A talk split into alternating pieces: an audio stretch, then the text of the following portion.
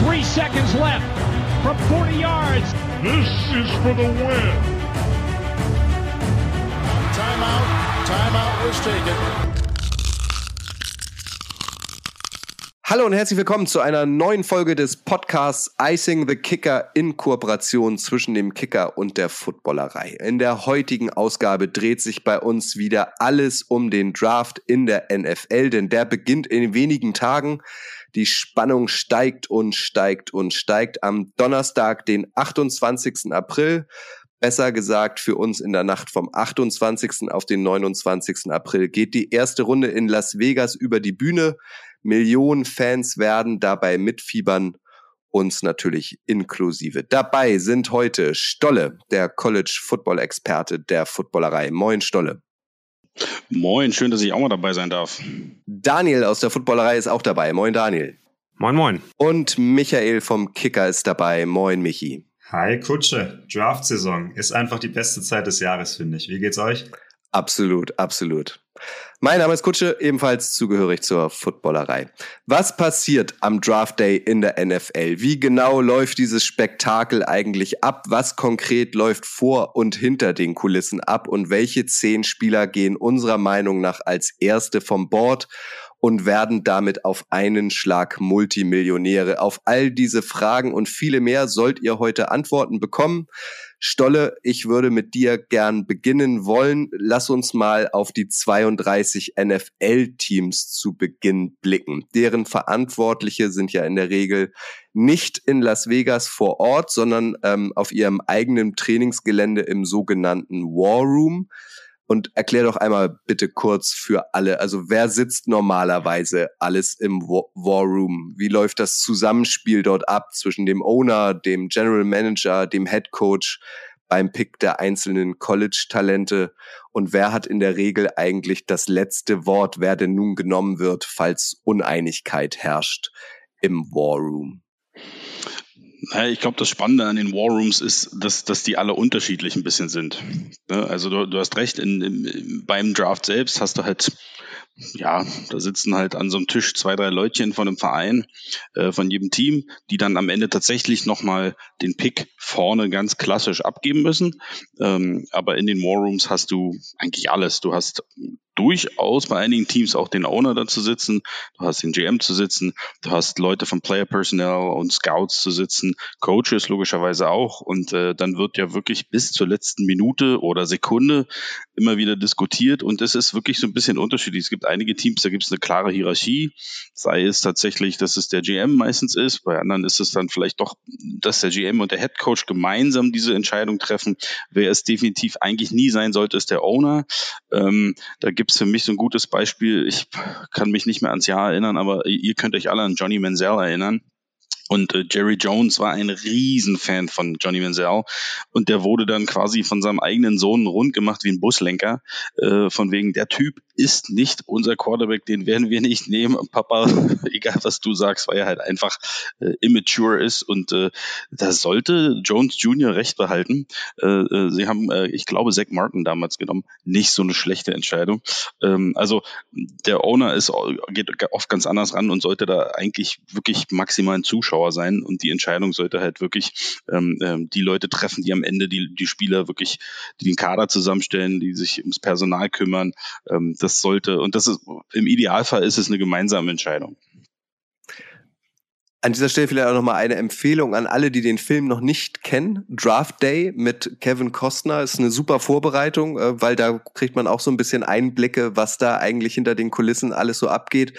Stolle, wie viel Menschen meinst du sind so insgesamt in der Regel in diesem War Room und ähm, ab wie viel Uhr, also ab wie viel Stunden vorm äh, Beginn des Drafts äh, wird sich da eingefunden oder schlafen die schon Nächte vorher da und sehen gar kein Tageslicht mehr?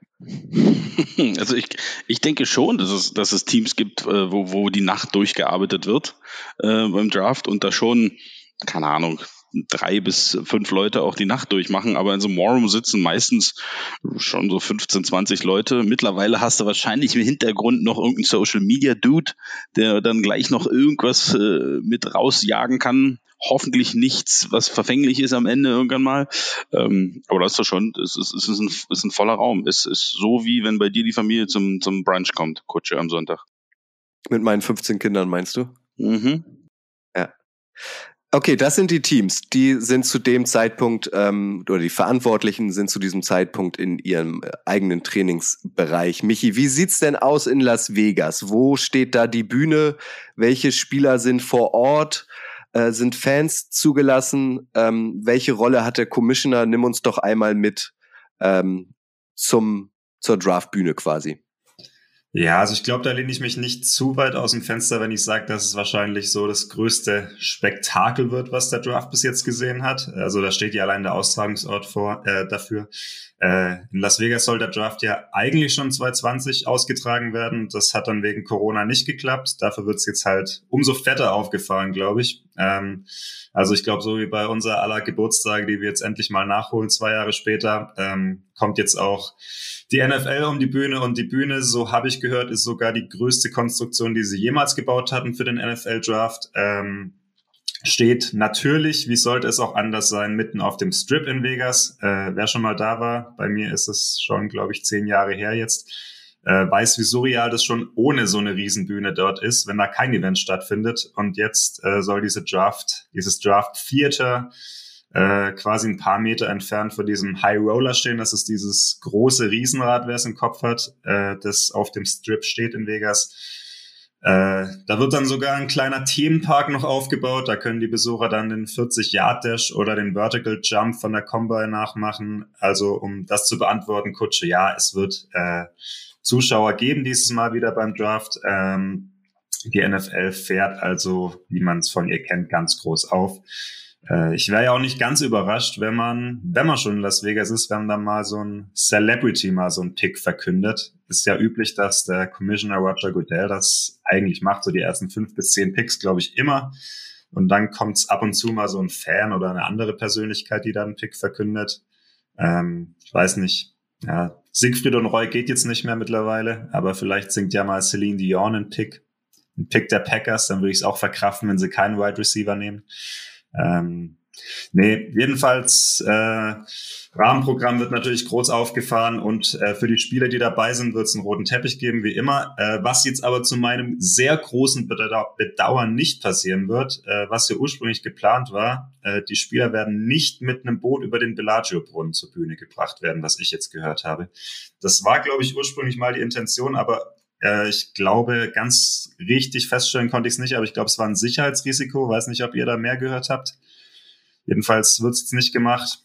Ähm, stattdessen wollen sie, glaube ich, eine kleine provisorische Brücke hinstellen. Ähm, ja, insgesamt, um deine Fragen noch zu beantworten, Kutsche, äh, sind 21 Spieler am Start, die natürlich alle hoffen, in der ersten Runde gepickt zu werden. Äh, kann dann natürlich unangenehm sein. Ich kann mich noch an DK Metcalf vor ein paar Jahren erinnern, der da mit hohen Erwartungen hinkam, ein hoher Pick zu werden und dann einfach wieder heimgeflogen ist, weil er gar nicht in der ersten Runde gegangen ist. Äh, dieses Jahr zum Beispiel dabei Malik Willis, Matt Corral, die sind die zwei Quarterbacks, wobei er zum Beispiel bei Corral nicht ganz sicher scheint, ob er wirklich in der ersten Runde gehen wird. Ansonsten, ja, werden wir, glaube ich, später noch drüber reden. Aiden Hutchinson ist ja bei vielen der Favorit auf den Nummer 1 Pick. Der wird dabei sein. Auch die Top-Receiver, Garrett Wilson, Jameson Williams, äh, nicht dabei. Von Quarterback-Seite Kenny Pickett, den viele in Runde 1 erwarten. Äh, ja, oder auch Trayvon Walker, der ja auch als mittlerweile ein äh, First Overall Hype bekommt. Äh, bei dem werden die Gerüchte ja auch immer lauter. Aber ja, wie gesagt, ich glaube, dazu später kommen wir noch. Deswegen, äh, glaube ich, beende ich mal meinen langen Monolog. Lass euch auch mal zu Wort kommen noch. Ich, also wir sehen uns hier parallel, äh, während wir aufzeichnen. Äh, Michi hat eine Packers-Mütze auf. Dazu muss man wissen, dass Stolle auch Packers-Fan ist. Und ich habe die ganze Zeit jetzt in meinem Kopf euer beider Gesicht, wenn zum Beispiel tatsächlich Celine Dion den Pick der Packers verkünden und das oder ist ein würde, was, was dann mit euch beiden passieren würde, das stelle ich mir gerade vor. Ich, das stelle ich mir sehr amüsant vor. Ich glaube, Stolle wird alles aus dem Gesicht fallen, oder? Also, wenn ich wenn es mir dann wünschen dürfte, wenn irgendein sind ja doch der eine oder andere prominente Mensch in Vegas unterwegs, dann, dann fände ich äh, Gwen Stefani sehr geil. Das wäre für mich so Gwen Stefani zusammen mit Brett Favre auf einer Bühne. Das, das wäre so, dann, dann würde ich wieder 16 sein. Und wahrscheinlich weinen vor Glück, wenn sie dann auch noch einen Receiver nehmen. Vielleicht nehmen sie aber auch wieder einen Quarterback. Bei den Packers weiß man ja nie. Daniel, wir haben jetzt gehört, äh, was bei den Teams so abgeht. Wir haben gehört, was äh, auf und hinter der Bühne abgeht. Erklär uns doch noch einmal ähm, so das Prozedere. Also ähm, wie passiert das denn eigentlich, dass ein Team sich einen Spieler auswählen kann? Wie wird ähm, der Spieler darüber informiert? Wie wird die Liga darüber informiert? Wie wird der Commissioner darüber äh, informiert? Weil der hat mich hier ja gesagt, verkündet dann die jeweiligen Picks auch. Also wie funktionieren Trades am Draft, Draft Day? Das geht ja auch. Ähm, also wie wird das Prozedere sein, damit wir alle so ein bisschen die Spielregeln kennen? Genau, also ich glaube, ähm, es wird ja eigentlich spannend in dem Moment, in dem dein Team on the clock ist. Also in dem Moment, in dem ähm, die Zeit anfängt abzulaufen. Ähm, die wird ähm, relativ viel größer sein. Äh, in der ersten Runde wird später dann weniger. Äh, und es ist wirklich äh, spannend zu sehen, wie hektisch das dann wird. Normalerweise äh, gibt es da verschiedene Aufgaben. Die, die Teams schicken vor dem Draft der NFL eine Liste an Telefonnummern. Wer ist für was verantwortlich? Normalerweise für Trades ist der, ähm, der Head of Player Personnel äh, verantwortlich, der sich normalerweise um den Kader, den, der Kaderplaner würde man in Deutsch sagen, der ist ähm, für die Trades verantwortlich. Der wird ein paar Tage vorher schon angerufen, wenn Teams interessiert sind an irgendeinem Trade, sagen, hey, wenn ihr was machen wollt, äh, sagt Bescheid, wir hätten Interesse. Und am Tag, sobald, kurz bevor man dran ist, rufen die Teams nochmal an. Das können bis zu zehn Teams sein, die oder mehr, die, die am Ende anrufen und sagen, hey, wir würden gerne mit euch traden. Da muss der sortieren, gucken, was das beste Angebot, haben wir überhaupt Interesse oder wollen wir, wollen wir gar nicht traden. Das ist so das Erste, was passiert. Ähm, dafür haben die, die NFL-Teams in ihrem Warroom alle so zwei bis drei große Boards. Einmal die Spieler, die sie interessant finden, einmal alle Spieler, die es im Draft gibt, egal wie gut sie sind, und dann nochmal ein paar, ähm, paar andere äh, individuelle Boards, in denen man, in denen man guckt, nach Positionen sortiert zum Beispiel oder so, äh, wo man dann einschätzt, hm, ist der Spieler noch da, wird er später noch da sein, wie sieht da eigentlich insgesamt die Situation aus, haben wir eine Chance. Also die versuchen über Boards dann ein Gefühl dafür zu haben, was gerade passiert, was um sie herum passiert. Aber am Ende wird die Entscheidung dann ja getroffen, hat, hat Stolle schon gesagt, vom Owner, vom Coach, vom, vom GM, die sagen so, das machen wir jetzt. Ähm, dann rufen sie ein Mitarbeiter in der Draft Location an, der sitzt ähm, direkt, direkt sozusagen im Umfeld der NFL-Verantwortlichen und der äh, bekommt dann die Info, hey, wir wollen mit unserem Draft-Pick die Person äh, auswählen, wollen sie draften und der füllt, füllt dann diese, diese, diesen Draft-Card aus und die gibt da einem Runner, einem NFL-Runner und der läuft dann damit los in Richtung Commissioner sozusagen und in dem Moment, in dem diese Karte übergeben wird an die NFL-Verantwortlichen, ist der, der Pick in und äh, das erscheint dann groß auf der Grafik äh, im Fernsehen und er wird übergeben und wird dann sozusagen rausgeschickt. Und wenn ein Spieler ausgewählt wird, nehmen wir mal Malik Willis, den Quarterback, den hat Michi ja gerade genannt, ähm, der, auf den wird dann quasi live die Kamera gehalten, der erfährt dann in dem Moment, äh, dass er genommen wurde. Wenn ein Spieler nicht da ist, wie zum Beispiel ein weiterer Quarterback, Michi hat es ja auch genannt, Kenny Pickett, der sitzt dann wahrscheinlich zu Hause mit äh, Freunden, Familie und so und der bekommt dann einen Anruf, richtig?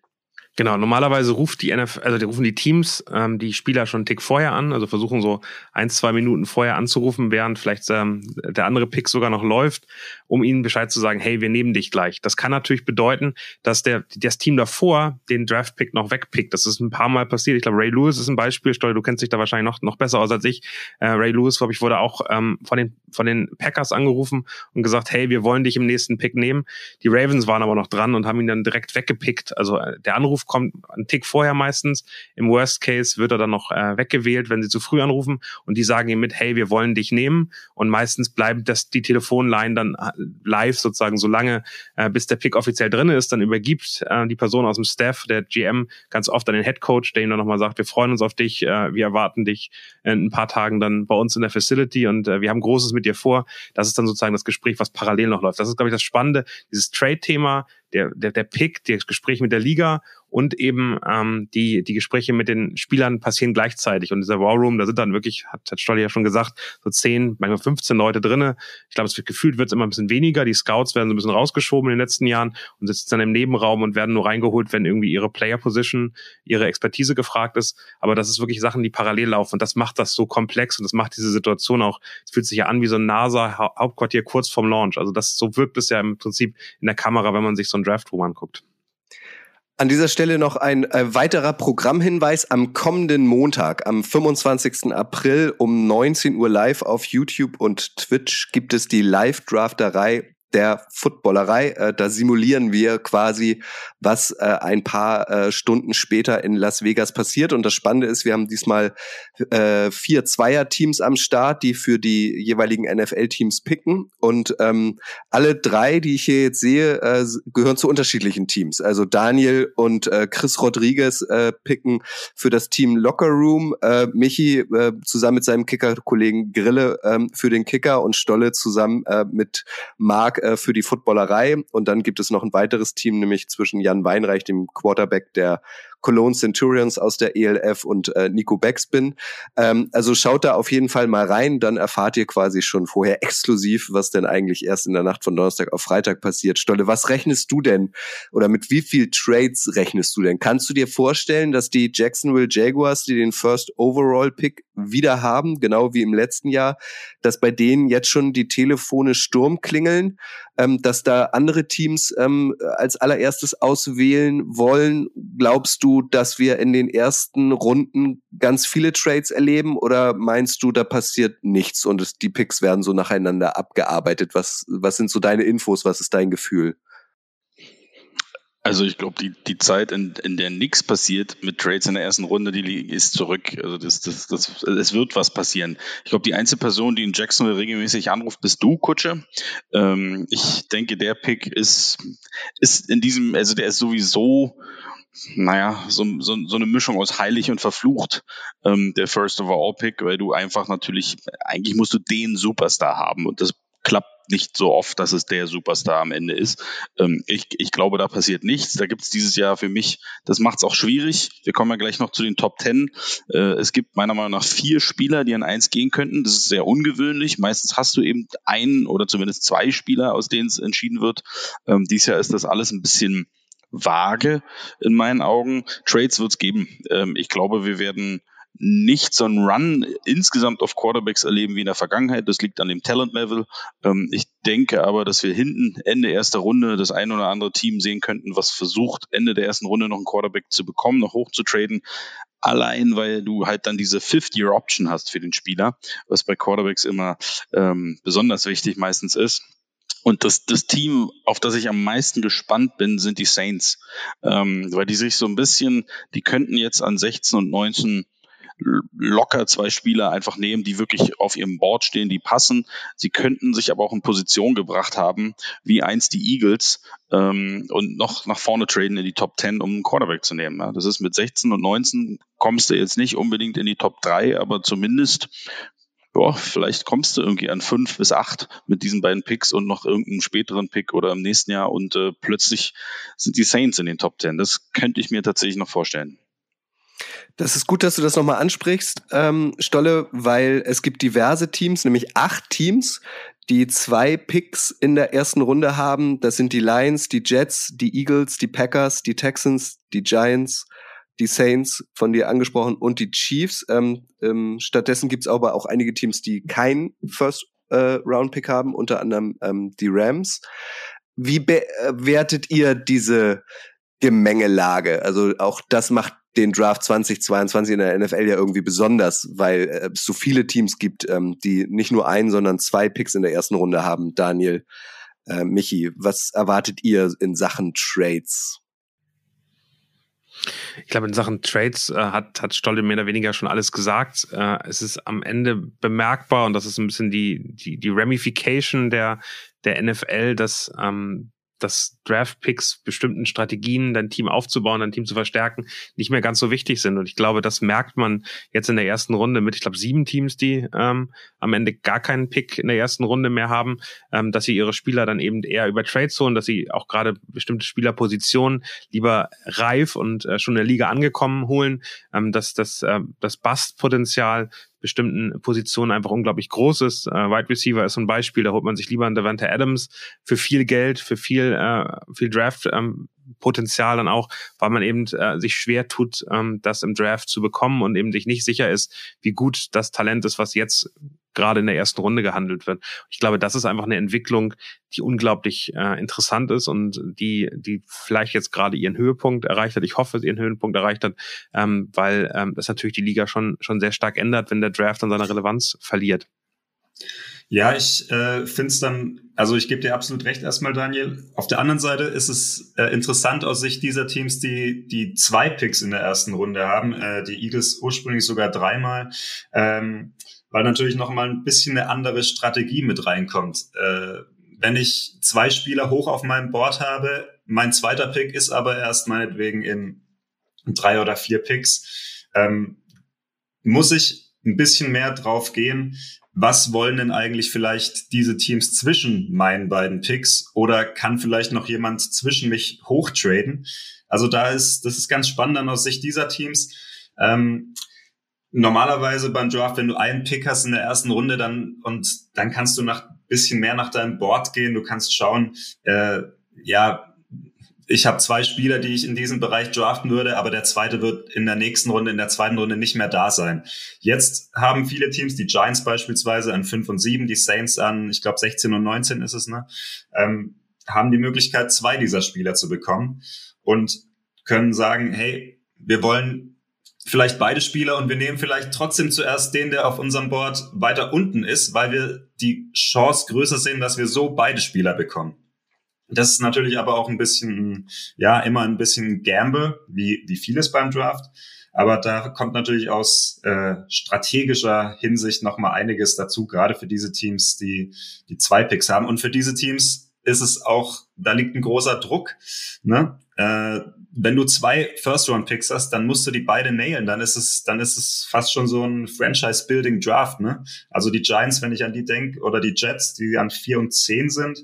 Ähm, ja, du musst, wenn du zwei First äh, Top Ten Pick hast, dann mu müssen das beides Spieler sein, die dich über die nächsten fünf bis sechs, sieben Jahre im immens weiterbringen, sonst hast du als GM letztendlich versagt.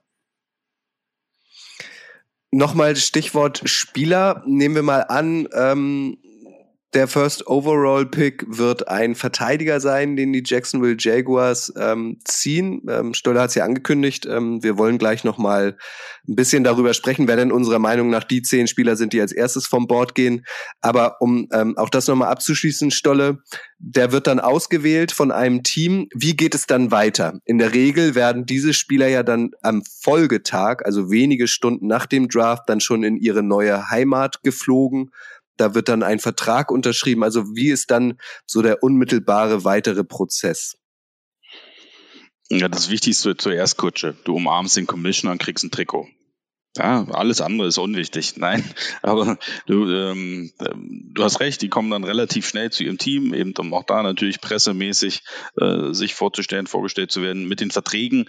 Das ist zum Glück nicht mehr ganz so ein Drama wie noch vor einigen Jahren, weil es da recht feste Guidelines gibt mittlerweile für die Teams, was die Verträge angeht. Ähm, nichtsdestotrotz ist es nicht unbedingt so, dass das innerhalb von ein, zwei Tagen erledigt ist. Ähm, aber dann gibt's äh, Rookie-Minicamps, dann gibt's irgendwelche Orientation-Geschichten auch von der Liga, was Rookies angeht ähm, und, und, und. Das ist ein, ja, das, am Ende geht es schon ein paar Wochen, bis es dann wirklich, bis sie wirklich einen Vertrag haben, wirklich Teil des Teams sind und wirklich in die NFL, in der NFL ankommen.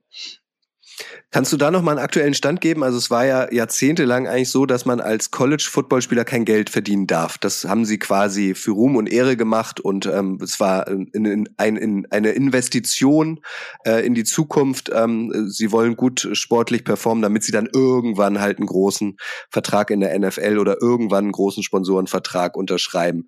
In der NFL darf Geld verdient werden. Ähm, die, die in der ersten Runde gehen, äh, wir haben es einleitend erzählt, sind in der Regel Multimillionäre, also die bekommen nicht nur eine Million, sondern mehrere Millionen und sie bekommen ja auch einen Signing-Bonus.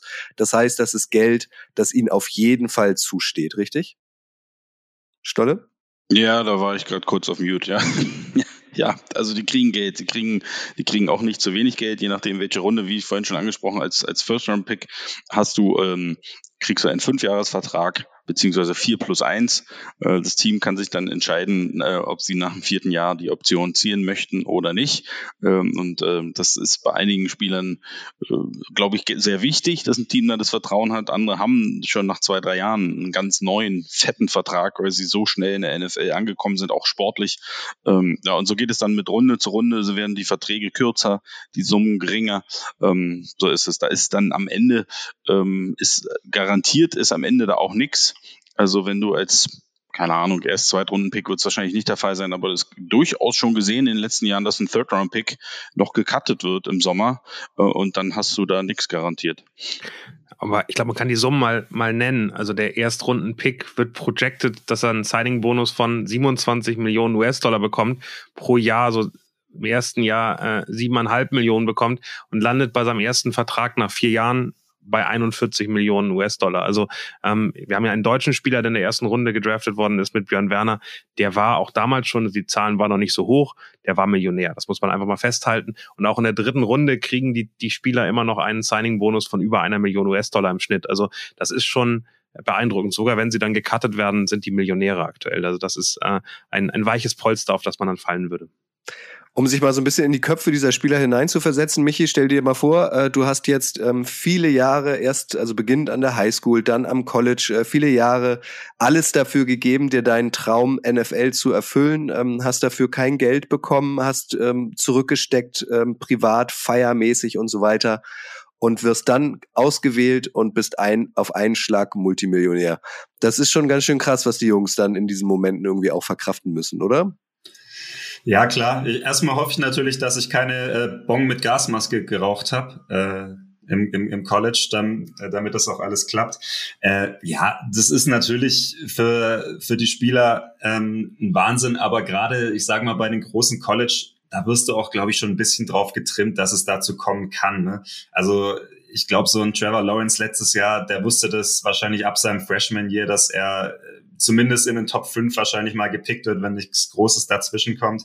Äh, es ist natürlich auch das, worauf sie hinarbeiten. Ne? Und dann hast du diesen Rookie-Vertrag und wie Daniel gerade gesagt hat, dann bist du schon Millionär. Und dann, äh, ja, viele von den Jungs kommen ja aus, äh, ja, nicht den ganz guten äh, Verhältnissen.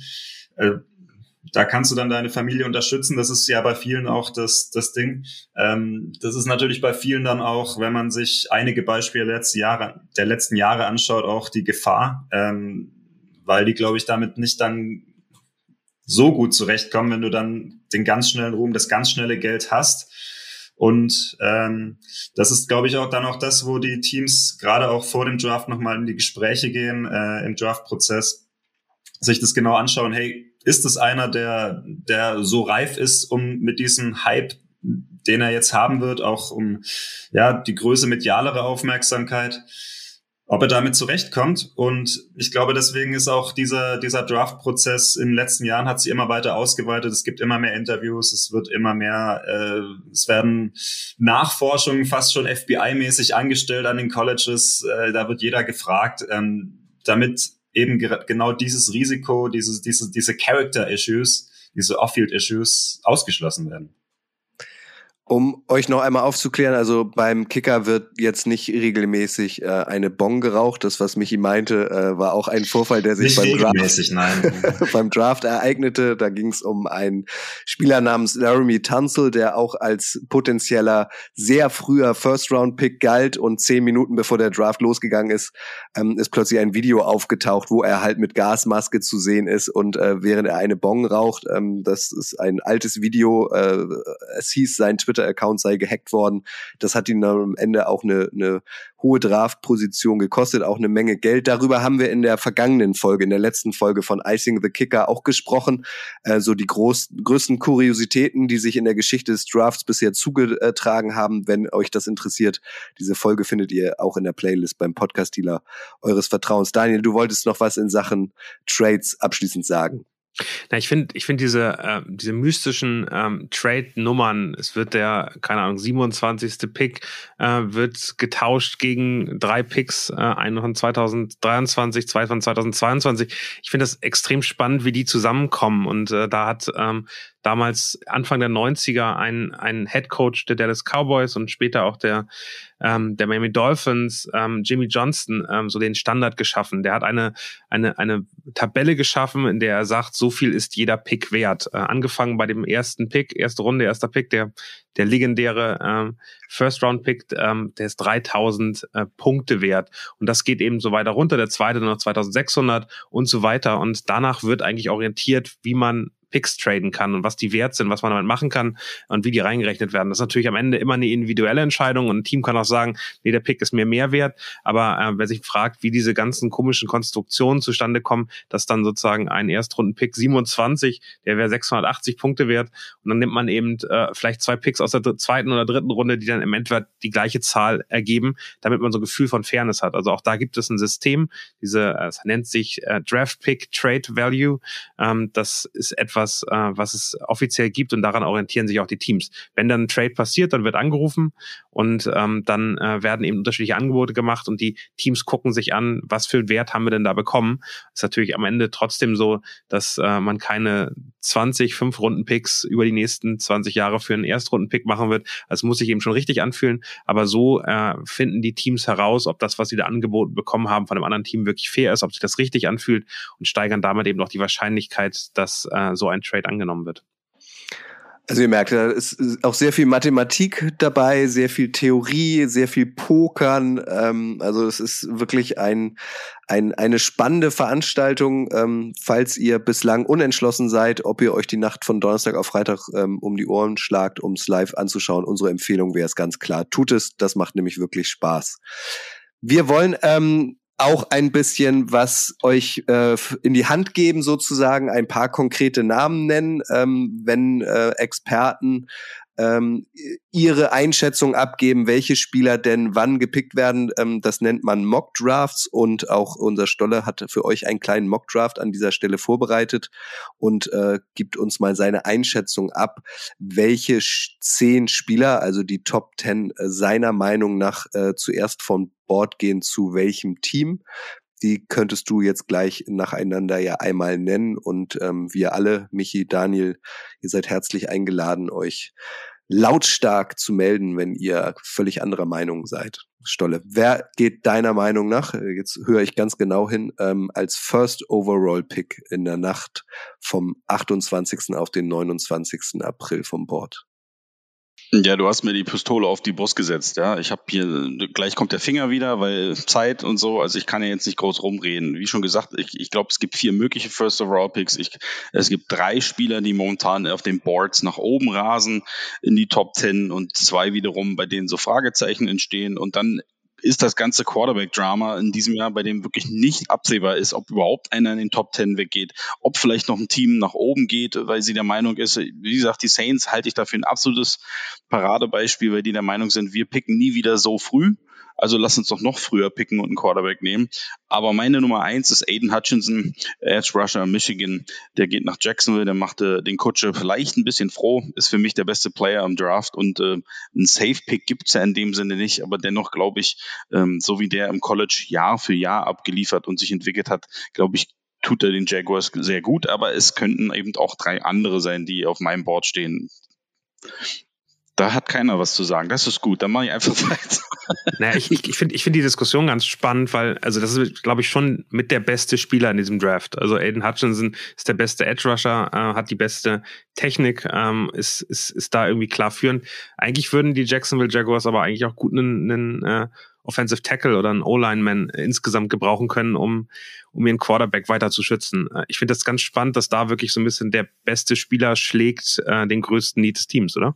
Ich glaube, aber in vielen Mockdrafts ähm, bis zur Free Agency war ja tatsächlich auch ein O-Liner äh, an Nummer eins, aber die äh, Jaguars haben ja dann Cam Robinson den Franchise-Tag verpasst.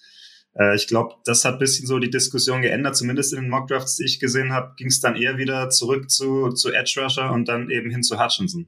Aber äh, Kutsche, wen hättest du denn da am liebsten? Jetzt, wenn wir, wenn wir schon mal einen Jaguars, den einen Jaguars-Fan hier sitzen haben. Ähm, ich wäre damit auch total zufrieden, äh, weil ich auch viel lese rund um den Typen und ähm, wie er es ja auch gesagt hat, er gilt als bester Spieler in diesem Draft, er gilt als jemand, ähm, um den man dann auch eine Verteidigung aufbauen kann. Er, er soll noch besser sein als die Bosa-Brüder, die ja auch beide sehr früh gegangen sind. Ähm, also ich wäre sehr zufrieden, wenn sie Aiden Hutchinson nehmen würden. Ähm, und ich würde es auch besser finden als ein O-Liner, weil es irgendwie, es, fühlt sich richtiger an, es ist auch irgendwie griffiger. Um die Position abzuschließen, stelle noch eine, eine letzte Frage dazu. Äh, wir haben über Draft Day gesprochen, ohne da jetzt zu viel zu verraten, ähm, aber da geht's halt äh, ähm, äh, darum, dass Kevin Costners Team auch den First Overall Pick hat und ähm, er macht sich relativ früh eine Notiz, no matter what, also welchen Spieler er nehmen will. Meinst du, es steht jetzt eine Woche vorm Draft schon fest, wen die Jaguars an eins nehmen? Oder meinst du, es wird eine Bauchentscheidung? Wie schätzt du das ein? Also ich glaube tatsächlich, dass die Jaguars noch zwischen mindestens zwei Spielern ähm, unentschlossen sind, ähm, weil das sonst durchaus auch vielleicht schon mal ein bisschen ähm, äh, durchgesickert wäre. Und da finde ich, ist es extrem ruhig, was das, was die Tendenz zumindest angeht, ob man O-Line geht oder ob man eben an die Defense geht. Deswegen, ich, ich glaube, die sind wirklich noch, noch ein bisschen unentschieden. Daniel, du meldest dich. Da genau, musst du auch also was sagen. Einmal, einmal, einmal glaube ich, das sehe ich anders. Ich glaube, eine Woche vor dem Draft ist, ist die Entscheidung getroffen. Also ich glaube nicht mehr, dass da äh, noch große Entscheidungen kommen. Ich glaube, sie waren lange unentschlossen. Ich glaube, dass der, der GM, der Head Coach, die wissen, wen sie nehmen. Also das, äh, ich glaube, da sind die, da sind sie am Ende so, so klar und deutlich. Ich wollte noch einen ganz kurzen Content-Tipp geben. Es gibt den Podcast Hutch. H-U-T-C-H. Wer sich interessiert und den ersten, den wahrscheinlich ersten Overall-Pick ein bisschen besser kennenlernen möchte, der kann das einmal, ist auf Englisch, aber da kann da einmal reinhören, sich das anhören, ist wirklich beeindruckend, wie die äh, wirklich das Leben dieses Erstrundenpicks auseinandernehmen von der Kindheit, wie hat er sich entwickelt, äh, wann ist er denn wirklich explodiert ähm, und äh, was hat er an, an Rückschlägen gehabt. Also da kann man wirklich einen schönen Einblick über vier Episoden in das Leben von, von Aiden Hutchinson bekommen und ist top informiert, wenn er dann wirklich am Donnerstag als, Erstrunden, also als erster Pick der ersten Runde vom Board geht. Wir schreiben euch am besten den Link zu diesem Podcast auch nochmal in die Show Notes. Könnt ihr äh, runterscrollen, direkt draufgehen. Eine letzte Sache zum First Overall Pick. Ich will das noch einmal herausstellen, weil das ist ja wirklich der große Vorteil der Jacksonville Jaguars. Sie sind die einzigen in diesem Draft, die agieren. Ansonsten müssen alle reagieren. Also alle müssen darauf warten, was passiert eigentlich an eins und können erst dann wirklich sich sicher sein, ähm, wen sie nehmen, weil kann ja auch sein, dass an Position zwei ähm, auch großes Interesse an Hayden Hutchinson äh, besteht. Also die Jaguars sind Stand jetzt das, die einzige Mannschaft, die sich jetzt schon festlegen können. Alle anderen Teams müssen reagieren. Stolle, Position zwei. Wer wird da deiner Meinung nach vom Bord gehen? Ich finde es schön, wie du dir die Position der Jaguars hübsch redest, Kutsche. An Position 2 bin ich jetzt tatsächlich ähm, äh, tatsächlich nach Best Player Available gegangen und äh, habe mich für Ahmad Gardner entschieden, Cornerback Cincinnati. Das ist vielleicht nicht auf den ersten Blick der, der größte Need der Lions. Ich meine, die Lions haben gefühlt überall Needs, ähm, aber ich sehe hier auf keinen Fall einen Quarterback viel zu früh. Ähm, und ich finde, Jared Goff kriegt nicht ganz so viel Respekt für die Saison, die er mit diesem Kader runtergerissen hat. Und ich finde einfach, ähm, wenn man sieht, dass der Okuda nur zehn Spiele bisher gemacht hat in zwei Jahren, den sie vor zwei Jahren an dritter Position gedraftet haben als Cornerback. Ahmad Gardner hat in seiner ganzen College-Karriere nicht einen einzigen Touchdown in Coverage zugelassen. Das ist, das ist eine absolute absolute Maschine. Und äh, wirklich, wenn, wenn Dan Campbell und Co. hier wirklich wieder mal ein Team bauen wollen, was auf lange Sicht was erreichen kann, bester Spieler, mu musst du nehmen. Einsprüche von euch, Jungs? Ja, also ich gehe eigentlich mit mit deiner Argumentation, Stolle. Ich weiß nur nicht, ob es äh, so diesem Dan Campbell-Denken entspricht, der so mit den, mit den Kneecaps, mit den abgetretenen, ne? ob er da nicht lieber auf Edge geht, was ja vielleicht sogar der größere Need bei den Lions ist. Und du hast es angesprochen, es hängt wahrscheinlich ein bisschen davon ab, ob äh, was sie von Jeff Okuda halten. Ich glaube vor zwei Jahren der äh, Third Overall Pick. Ob du jetzt dann wieder so einen hohen äh, Pick in einen Cornerback investierst, weiß ich nicht. Aber und da gebe ich dir recht. Also Ahmad Gardner ist ist glaube ich ein, ein richtig geiler Pick auch. Das, der kann jedem Team weiterhelfen. Der hat wahnsinnig lange Arme, wenn du das mal siehst. Ähm, äh, das ist ein Spieler, glaube ich, der der sollte für jedes Team interessant sein und ähm, ja, wenn du da nach Best Player Available gehst, dann könnte ich das auch nachvollziehen. Ich glaube eher, dass es ein Edge Rusher wird bei den Lions. Und ich glaube, wenn Hutchinson auf dem Board ist, ist es sowieso ein No-Brainer, äh, weil er ja auch aus Michigan ist und ich glaube, besser, besser zusammenpassen kann es gar nicht. Genau, ich glaube, ich glaube, der, der Argumentation Best Player Available kann sich jeder anschließen. Ich glaube, mein Gefühl sagt auch, dass die Lions eher woanders hingehen werden aus der, aus der Historie des Teams, aber ich äh, sag da noch nichts zu. Am Montag darf ich ja zusammen mit Chris Rodriguez diesen Pick machen. Also von daher, da erfahrt ihr dann, in welche Richtung äh, wir glauben, wir gehen werden. Aber ich finde das, also das, das, also wirklich, das ist hier, was hier jetzt gerade passiert, das ist wirklich so, finde ich, ähm, die, das Paradebeispiel für die Faszination dieses Drafts.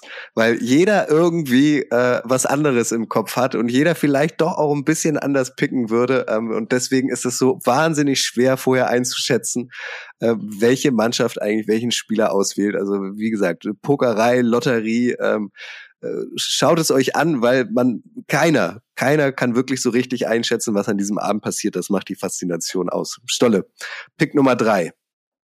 An drei bei den Texans sehe ich zwei Positionen, entweder die O-Line oder eben auch der Pass Rush, denn sie sollen ja mal so einen Spieler wie JJ Watt gehabt haben, der ist, glaube ich, gar nicht so schlecht gewesen. Ähm, da sie aber an 13 auch noch einen Pick haben, nehme ich hier Trayvon Walker von Georgia, um, den, um, um die Defensive Line zu verstärken. Ich bin persönlich ein bisschen skeptisch bei ihm. Ich sehe seine Pass-Rush-Qualitäten nicht so hoch an wie andere, aber trotzdem wird er momentan extrem heiß gehandelt, teilweise sogar als First Overall Pick. Ja, ähm, wäre ich glaube ich bei dir. Also ich denke auch, dass die, das bei den Texans ist so ein bisschen das Best Player Available, weil die einfach so viele Needs äh, am, am Start haben.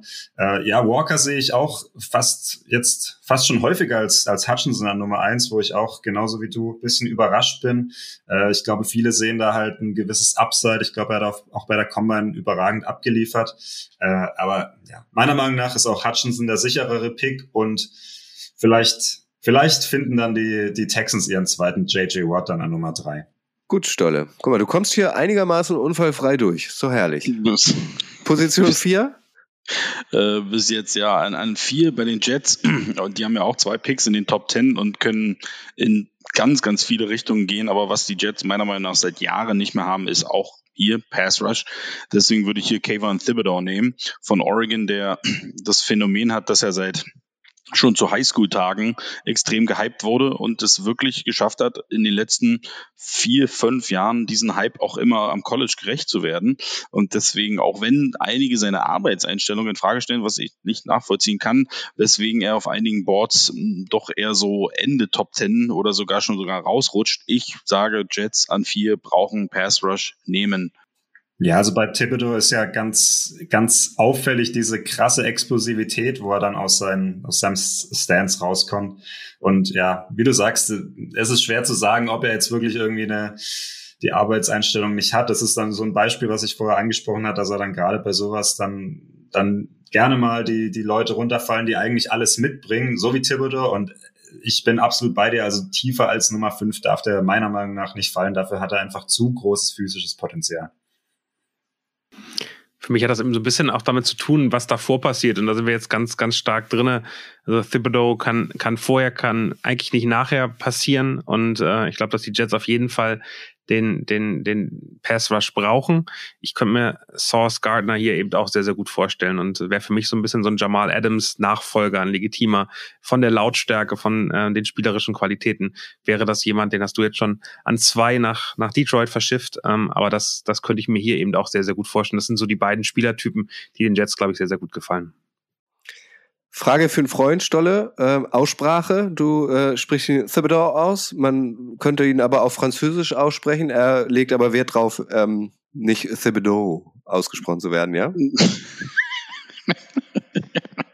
Ich kenne den Freund, der diese Frage stellt. Das ist, das ist der Cam Newton-Freund.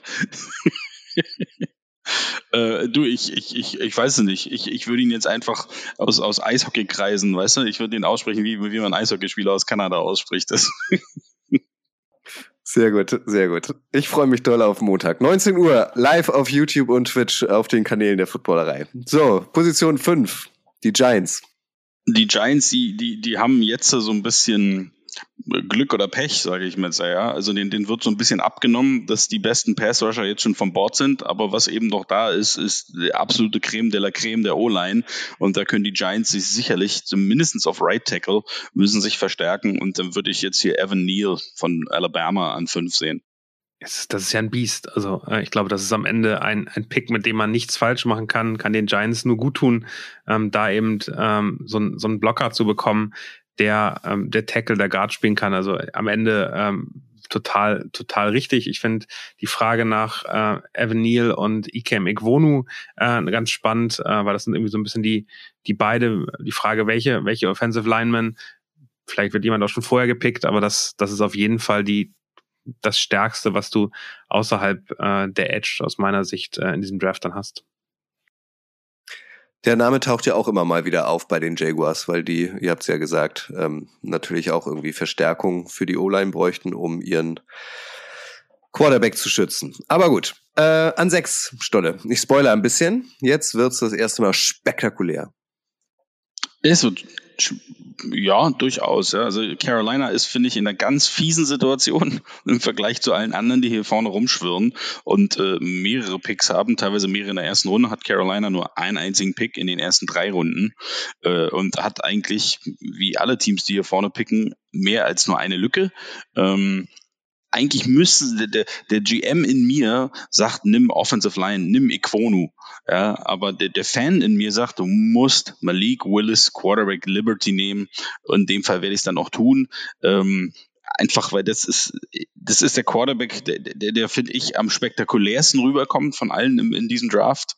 Nichtsdestotrotz ist er genauso wie allen anderen Quarterbacks, die so, sage ich jetzt mal, die vier, vier, fünf ersten Quarterbacks, die gehandelt werden, ein, ein Project. Also das ist keiner, den du am ersten Tag aufs Feld stellst. Der hat äh, gerade technisch Footwork, hat er große Probleme, aber wenn man sich ihn mal anguckt, der ist halt schon spektakulärer Spieler. Ähm, die Schwierigkeit ist natürlich, du gehst jetzt nach Carolina, du hast also ein O-Line-Problem in Carolina und du hast nicht wirklich eine Konkurrenz auf Quarterback. Sorry, Sam Darnold, aber die sehe ich nicht wirklich. Also Vielleicht ist er dann doch gut genug, um schnell zu spielen. Ob das gut für ihn ist, ist wie eine andere Frage. Aber ich, ich denke, Carolina, wenn nicht jemand anders kommt und sagt, huhu, wir wollen hier in die Top 5 einen Quarterback nehmen, wird Carolina, glaube ich, gar nicht an dieser, an dieser Geschichte vorbeikommen. Aber wäre es, wäre es nicht eine Chance äh, für Carolina, gerade du hast gesagt, ersten drei äh, Runden nur ein Pick, diesen Pick in deutlich mehr äh, aufzuteilen? Also zu sagen, hey, ähm, Quarterback, ja, schön und gut, da gibt's ja auch noch so zwei, drei, die vielleicht äh, per Trade äh, verfügbar wären. Jimmy Garoppolo zum Beispiel, Baker Mayfield zum Beispiel, dass man sagt, okay, wir werden danach in der, in der Free Agency nochmal äh, fündig und wir äh, versuchen unsere Draft Picks hier äh, zu vervielfältigen. Würdest du das als wahrscheinlich oder möglich äh, ansehen? Ich, ich sehe es definitiv als möglich an. Äh, wie vorhin schon angesprochen, finde ich die Saints da ein spannendes Team, ja, dass du vielleicht sagst, wir gehen an sechs hoch, geben euch 16, 19 und vielleicht noch einen Drittrunden-Pick oder im nächsten Jahr noch einen Zweitrunden-Pick oder was auch immer. Ähm, die Schwierigkeit für mich mit den Free Agents ist, Carolina hat ja schon in der letzten Saison versucht, eigentlich schon seit zweieinhalb Jahren, seit mit Rule da ist, versucht Carolina irgendwie so ein so ein Quarterback zu kriegen. Erst war es der Bridgewater, Mäp.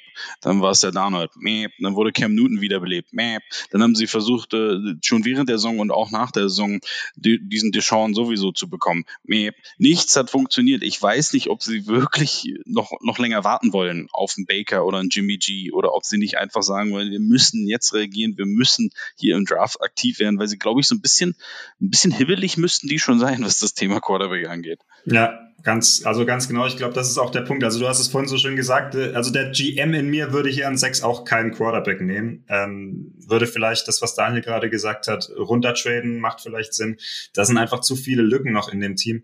Aber, und ich glaube, das ist der Punkt. Ähm, auch für Matt Rule steht ja der, der Job auf dem Spiel und der muss jetzt irgendwann mal was reißen. Er hat einen sieben Jahresvertrag äh, unterschrieben und quasi nur enttäuscht bis jetzt. Und mit Sam Darnold wird nächste Saison auch nix sein und ähm, dann denke ich, dass die, dass die Panthers an sechs einfach äh, zu hebelig, zu äh, unentspannt sind, um da, wenn Malik Willis auf dem Board noch ist, was ja wahrscheinlich ist, sind sie wahrscheinlich einfach zu hebelig, um ihn nicht zu nehmen, glaube ich. Noch eine Nachfrage meinerseits. Ähm, für mich klingt das auch logisch, dass die Saints da vielleicht aggressiv rangehen. Äh, Saints und Panthers sind aber dieselbe Division. Das ist aber nicht ähm, verpönt, ja? Also ihr könnt euch vorstellen, dass dann auch Division-Rivalen untereinander so ein, so ein Trade-Deal machen? Ja, also ich finde, der, der, Draft ist da ein bisschen, bisschen anderes, weil am, am Ende, so meines klingt, sind es ja nur Nummern und Namen. Klingt jetzt ein bisschen fies, aber also die, die, die Saints und die Panthers würden sicherlich nicht direkt einen Quarterback tauschen, ähm, aber du, du ja eigentlich, du hast vielleicht eine Ahnung, was das andere Team mit dem Pick macht, aber du weißt es nicht. Äh, da, da ist es im Draft eigentlich nicht so ein Riesenthema. Und du hast natürlich die Chance, auch deinen Division-Rivalen über den Tisch zu ziehen. Immer Wenn gut. Die, wenn die Saints jetzt denken, wow, Willis ist der absolute Megaspieler und wir schnappen den jetzt die Pan den Panthers weg, äh, ja. Ich glaube, ich glaube, dass die, dass die Saints auch nicht nur die Panthers anrufen würden, sondern auch die Giants und die Falcons und die Jets und gucken würden, was die machen würden. Aber der Punkt ist ja, dass die wahrscheinlich nicht so offen für einen Trade wären und von daher bleibt es am Ende die einfache, einzige Möglichkeit. Äh, ich glaube, da machen die Teams alle ihre Hausaufgaben. Aber wenn die Panthers die einzigen sind, die sagen, ja, es ist ganz spannend, dann, ähm, dann werden die das machen. Ich habe eben aber auf die Draft Value Chart geguckt, äh, Stolle. Äh, 16 und 19 sind mehr wert als 6. Das heißt, da müssten am Ende die Panthers noch was drauflegen, damit sie den, den Trade machen können. Das, das ist halt so lustig, dass du das sagst, weil das eben am Ende gar nicht, wenn ich mir an Carson Wentz erinnere, da, da mussten die auch ordentlich abgeben, die Eagles, und ich glaube, da hatten, war ihr höherer Pick der achte und sind an zwei und haben trotzdem richtig abgegeben. Also ich, ich glaube, diese Chart sieht wahrscheinlich auch jeder anders und du hast natürlich auch so ein bisschen so, ähm, du kannst den, der hoch trade, traden will, unbedingt natürlich auch, den kannst du wirklich über den Tisch ziehen. Dem kannst du die Hosen runterziehen und sagen, ja, was interessiert mich denn die Tabelle, die du da auf dem Tisch hast? Ich glaube, der ist mehr wert. Also ja, du willst ja was von, von mir. Das ist ja, ja das typische genau. Verhandlungsthema, ja. Definitiv. Genau. Also Obacht an alle da draußen, spätestens an Position 6, äh, unserer Meinung nach äh, wird sich irgendwas tun in Sachen Trades, hier jetzt in so einem Top 10 Mock Draft jetzt hier irgendwie noch Trades einzuarbeiten und so ist natürlich irgendwie viel zu kompliziert. Deswegen äh, hat sich GM Stolle für die Panthers ähm, für Malik Willis als Quarterback entschieden. Jetzt kommt GM Stolle für die Giants an Position 7. Genau, die Giants haben ja schon äh, ihre O-Line verstärkt ähm, und nehmen jetzt an sieben einen Spieler, der auch gerade die Draftboards richtig hochrast. Jermaine Johnson, der zweite äh, Edge Rusher Florida State, der geht richtig steil in den letzten Wochen. Ähm, wie in meiner letzten ähm, Mock and Grill Folge gesagt, ist der für mich eher so ein Fragezeichen-Spieler, aber ich kann mir gut vorstellen, dass die Giants sagen, Pass Rush haben wir auf der einen Seite verstärkt, O-Line auf der anderen Seite, beides in den Top Ten. Wir sind glücklich glücklich. Eine Frage, bevor ihr darauf reagiert, ähm, äh, Michi und, und Daniel, äh, das ist der vierte Edge Rusher in den ersten sieben Picks. Könnt ihr euch das vorstellen, dass das realistisch ist, dass so viele Verteidiger direkt weggehen? Ja, definitiv. Also Edge Rusher ist einfach eine sehr äh, wertvolle Position in der heutigen NFL. Du musst zum, du musst zum Quarterback kommen. Und es ist natürlich auch einfach, Stolle, korrigiere mich gerne, wenn du es anders siehst. Es ist die stärkste Position in diesem Draft, finde ich. Ähm, und wenn wir jetzt gerade bei den Giants bleiben, ist es, glaube ich, in dem Szenario, was du jetzt gemockt hast, extrem gut gelaufen für die Giants, beziehungsweise es, es ist auch ein guter Draft für die, für die Giants, äh, weil ich glaube, dass Offensive Tackle und Edge Rusher, das sind die zwei Positionen, wo sie sich definitiv verstärken müssen, wo sie letztes Jahr einfach nicht gut genug waren.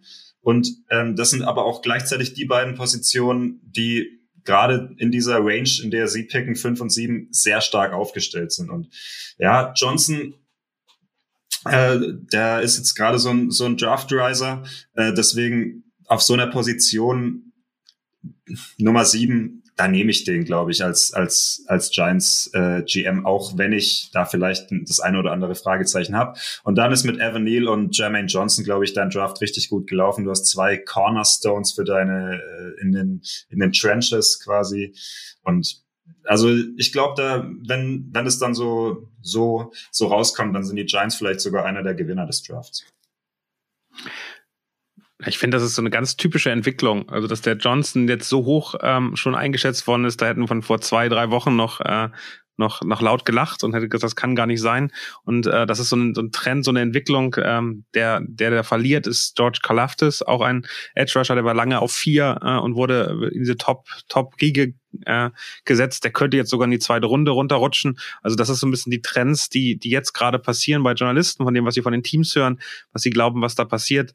Äh, am Ende kann es auch alles wieder ganz anders werden, aber aktuell, wenn man den Stimmungen ähm, aus aus den USA glaubt, dann ist Johnson da sehr, sehr wahrscheinlich.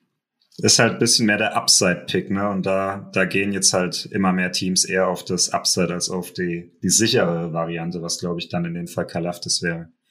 Ich soll euch an dieser Stelle ganz lieb von Daniel Jones grüßen und euch nochmal dran erinnern, dass die Giants ja auch gern Sachen machen, mit dem nur wenige rechnen. Also vielleicht kommt da jetzt auch plötzlich ein Spieler, den viele in der dritten Runde haben und die Giants äh, sehen in ihm aber irgendwas und äh, nehmen ihn an Position sieben.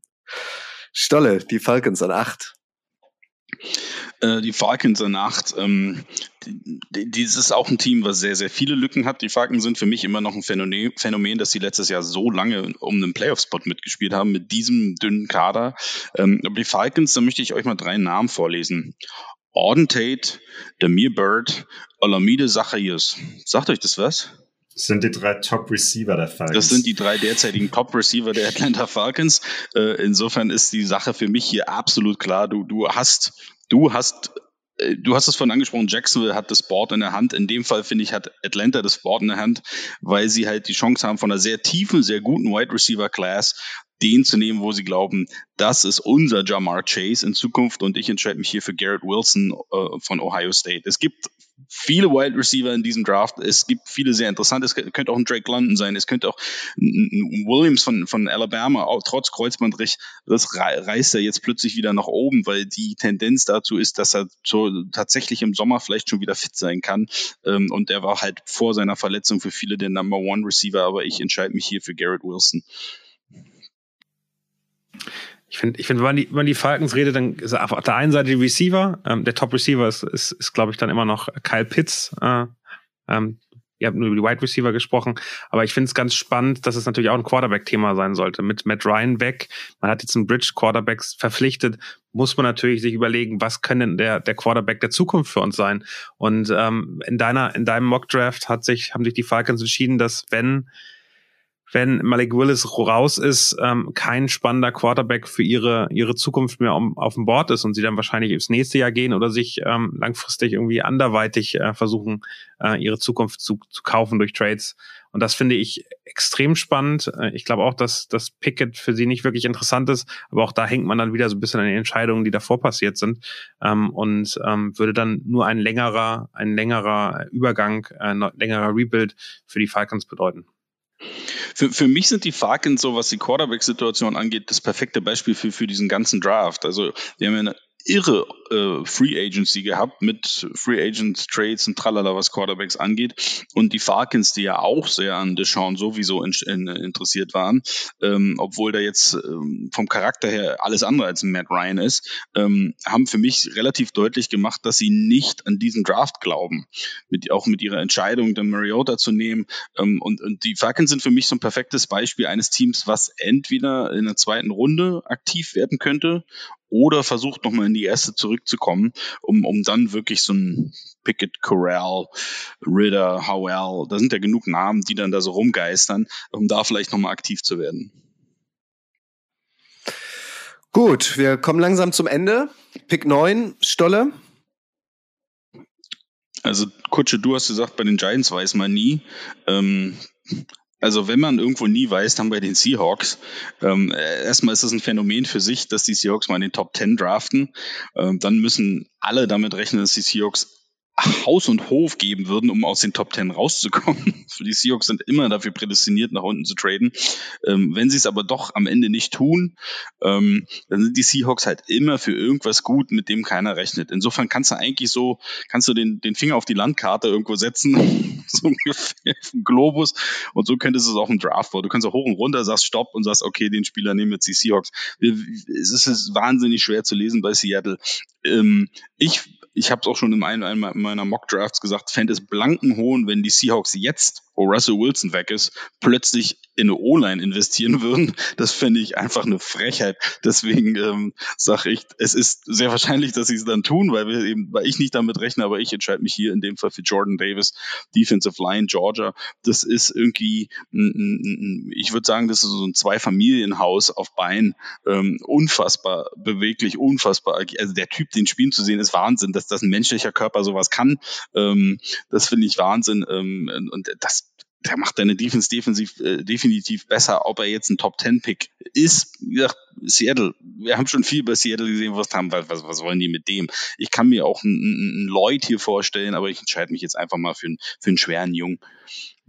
Ja, äh, Jordan Davis hat ja ein bisschen so die, die, die Combine ge gerockt. Also, was heißt gerockt? Der hat die eigentlich komplett dominiert äh, mit dieser unfassbaren 40-Time, die ich jetzt nicht mehr genau im Kopf habe, aber die, glaube ich, schneller war als äh, einige Wide right Receiver sogar oder zumindest in der, in der, in der Range. Äh, und ich glaube, dafür ist er dann fast schon wieder zu also für Seahawks-Verhältnisse fast schon wieder zu safe, dass, dass die Seahawks ihn da nehmen. Du hast gerade gesagt, das, das waren die letzten Jahre ja in der, in der ersten Runde kamen da Leute, die hattest du in der dritten oder vierten erwartet. Und wenn sie jetzt an neun sind, keine Ahnung, was, was, was da kommt. Also Jordan Davis klingt mir fast schon als eine zu gute Wahl für die Seahawks an der Stelle nochmal andere Namen zu nennen. Ich finde Cornerback Derek Stingley auch mit sehr viel Fragezeichen ist ein, ist ein Typ, den, den ich mir bei den Seahawks vorstellen könnte. Offensive Tackle hast du gesagt, äh, wäre wär, wär eine Schande für, für Russell, aber äh, Charles Cross äh, wäre jemand, den man sich vorstellen könnte. Und dann glaube ich, dass die Seahawks auch einfach warten, was ist das Beste Available. Also ich glaube, die, auch die haben so viele Baustellen, ähm, dass sie, dass sie am Ende gucken, was bleibt denn über, wenn die davor dann doch mehr auf Quarterback gehen, wenn es davor irgendwie ähm, Spieler gibt, die, die, die länger bleiben, dann wären das Themen, äh, auf die sie, glaube ich, sich stürzen. Also ich glaube auch da, äh, im Gegensatz zum äh, First-Round-Pick, den Jaguars, glaube ich, dass die Seahawks aktuell wirklich noch gar nicht wissen, was sie picken und das ein bisschen auch vom Verlauf der ersten acht Picks äh, abhängig machen. Gut, wir kommen zu Position 10 und den Jets. An dieser Stelle sei einmal erwähnt, ähm, wir bereiten euch äh, Stolles Top 10 Picks auch nochmal als Grafik auf ähm, und posten es ähm, auf Social Media, so dass ihr dann auch nochmal eure Meinung dazu kundtun könnt und untereinander auch äh, diskutieren könnt. Stolle, die Jets an 10.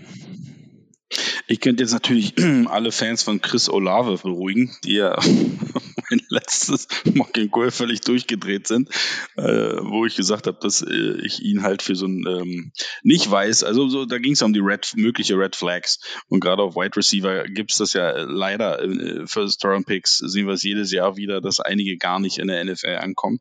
Ähm, die Jets wären so ein Kandidat, hier einen Wide Receiver zu nehmen. Ich höre hier ganz oft den Namen Drake London äh, und sicherlich wird Zach Wilson äh, da sitzen und sagen, Papa, kannst du mir einen Wide Receiver kaufen? Ähm, und das macht auch absolut Sinn. Ähm, aber ich bin so der Best Player Available Typ und es ist immer noch Ikem Equono on board und das finde ich an 10 schon ziemlich krass, äh, dass der noch da ist und äh, gegen O-Line-Hilfe kann äh, Zach Wilson auch nichts haben, denn auch das ist nicht unbedingt die Parade-O-Line in der NFL. Deswegen würde ich mich für den Tackle von North Carolina State hier entscheiden, der sowohl Inside als auch Outside spielen könnte. Ich glaube, das ist gerade das, äh, das Thema, was du, was du als letztes angesprochen hast, dass er sowohl Inside als auch Outside spielen könnte. Was natürlich ein Vorteil ist, was aber im Draft vielleicht gar nicht so stark von Vorteil ist für ihn, weil äh, du einen Guard eigentlich ja nicht so hoch picken möchtest, außer er heißt jetzt äh, Quentin Nelson. Äh, und ich habe ja auch gehört, dass viele äh, Teams nicht gar nicht so sicher sind, wird er in der NFL Tackle spielen oder wird er eben äh, Guard spielen. Äh, deswegen glaube ich, Equono ist so einer, der, du hast ihn jetzt auf 10 relativ tief, der aber tatsächlich vielleicht auch, auch aus den Top 5, wo er ja viel auch hingemockt wird, rausfallen könnte, weil er eben äh, dieses kleine Fragezeichen hat, wird er in der NFL auch Tackle spielen oder wird er am Ende doch auf Guard spielen? Und dann ist es als äh, auch wenn seine Qualität natürlich außer Frage steht, dann wäre es ein bisschen ein hoher Pick für den Guard. Also, dass die Jets ähm, auf jeden Fall auch einen Wide Receiver brauchen, ähm, da, da sind wir uns, glaube ich, alle einig. Ähm, das, das reicht noch nicht, was sie da haben äh, mit Moore ähm, als, als dann Sophomore, Zweitjahresspieler. Ähm, ich glaube, dass das ganz spannend ist, was da auf den Trademark noch kommt. Mit zum Beispiel Debo Samuels aktuell, der ähm, seinen, keinen neuen Vertrag unterschreiben möchte, einen Trade angefordert hat. Wäre das jemand, der, äh, wenn der zu den Jets kommt, dann haben sie den Bedarf an, an Wide Receiver nicht mehr. Und dann wird so ein Pick in Richtung O-Line, in Richtung vielleicht auch ein paar anderen äh, Spielern, die da noch so sein könnten, äh, gerade Richtung Best Available, total spannend. Wenn sie auf dem freien Markt keinen guten Wide Receiver mehr kriegen können, dann dann befürchte ich auch, ähm, dann wird es eher in die Richtung gehen, Steuer, was du so im, im Nebensatz angemerkt hast. Dann äh, werden die Olaves und, äh, und die Londons und wer da auch immer noch rumläuft, vielleicht auch Jameson Williams, dann wirklich nochmal viel spannender. Stoll hat ja immer wieder äh, fallen lassen. Ähm, er mockt im Moment aktuell auch regelmäßig wöchentlich im äh, Footballerei-Format äh, Mocken Grill auch immer nicht nur 10, sondern 32 Positionen. Äh, verlegt sich manchmal auch nur auf einzelne Positionen, wie zum Beispiel Quarterbacks oder jetzt äh, jüngst ähm, ähm, mögliche Enttäuschungen ähm, also das sei euch an dieser Stelle auch nochmal empfohlen, findet ihr beim Podcast-Dealer eures Vertrauens bei der Footballerei oder auch auf dem YouTube-Kanal. Michi, äh, ihr beim Kicker werdet in der Nacht von Donnerstag auf Freitag nächste Woche ähm, tickern? Äh, nein, diese, äh, dieses Jahr sind wir nicht am Start. Das liegt äh, tatsächlich an äh, personellen Gründen, weil äh, unser äh, lieber Kollege Grille, der ja auch hier auf dem äh, Podcast ist, in Elternzeit ist und ich tatsächlich äh, umziehe an den, äh, an den beiden Tagen und deswegen wir beide keine Zeit dafür haben und sich das, äh, vielleicht finden wir noch jemanden, der es äh, der, der, der es macht. Aber wir werden auf jeden Fall ein bisschen, bisschen was vorbereiten. Ihr werdet auf jeden Fall noch was, was lesen können beim Kicker. Und natürlich äh, die beste Vorbereitung ist natürlich dann die äh, Live-Drafterei, wo wir auch als Kicker-Team erstmals an den Start gehen dürfen, wo wir uns sehr drauf freuen. Genau. Vielen Dank für die Überleitung des Todes. Also Montag äh, Live-Drafterei auf jeden Fall sei gemerkt und wie äh, Michi sagt, ähm, äh, Kicker-App am besten runterladen oder regelmäßig auf kicker.de schauen. Da werdet ihr auch vollumfänglich über den Draft informiert. Ich finde es ja nur spannend, dass Michi nachts umzieht. ja, auch da ist die Frage. Also so würdest du auch deinen Pick mit abgeben, wo du gern hinziehen würdest, oder wurdest du vertradet? Ja, ich glaube, ich hoffe, ich hoffe, man hat es gerade nicht gehört, als ich, äh, als ich äh, gesprochen habe, hat es bei mir in der Tür geklingelt. Das liegt daran, dass ich äh, ganz unten auf dem Klingelschild in meinem Haus stehe und deswegen immer der Postbote bei mir klingelt. Äh, und um, um diesen äh, bösen äh, Zwischentönen beim Podcast, bei der Podcastaufnahme äh, vorzubeugen, wird es das bald dann hoffentlich nicht mehr geben. Aber nur deswegen ziehe ich um. Sehr lobenswert, sehr lobenswert. Super. Ich bedanke mich äh, bei euch an dieser Stelle für eure Expertise, für eure Meinung, für eure Einschätzung. Ähm, wir werden natürlich auch im Rahmen dieses Icing the Kicker Podcasts noch den Draft rückblickend ein bisschen einordnen. Die nächste Folge von Icing the Kicker gibt es am 5. Mai. Daniel, vielen Dank, dass du dabei warst heute. Danke für die Einladung. Michi, danke dir. Vielen Dank. Wir sehen uns am Montag. Und danke auch dir, Stolle. Danke euch. Genau. Wir sehen uns am Montag alle wieder um 19 Uhr auf YouTube und Twitch. Ihr wisst, das Wichtigste ist bis dahin. Bleibt gesund. Tschüss.